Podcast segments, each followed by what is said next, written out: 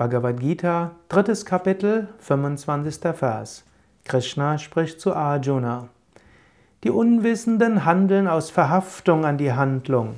Der Weise handelt ohne Verhaftung und wünscht das Wohlergehen der Welt.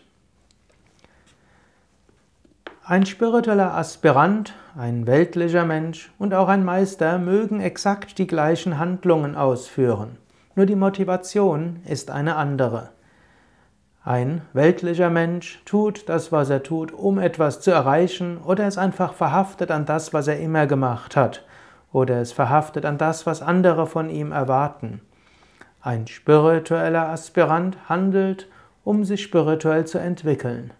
Ein Meister, eine Meisterin, also ein Weiser, eine Weise, handelt, um Gutes zu bewirken, handelt, um zu tun, was zu tun ist, handelt, um den Willen Gottes zu tun und ist dabei an nichts verhaftet.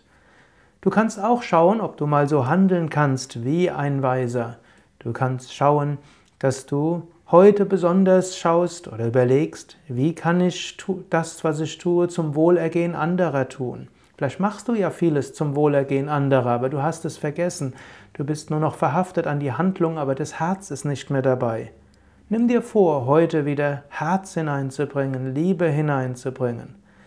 Sei dabei auch nicht verhaftet. Wenn Dinge schief gehen, wenn du das nicht den Dank oder das Lob bekommst, was du vielleicht verdienen würdest, sei dankbar dafür, dass dich niemand lobt. Sei dankbar dafür, dass du diese besondere Möglichkeit hast, verhaftungslos zu handeln, an Verhaftungslosigkeit zu arbeiten.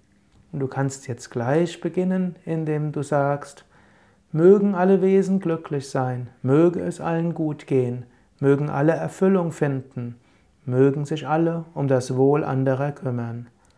Loka samasta sukino bhavantu.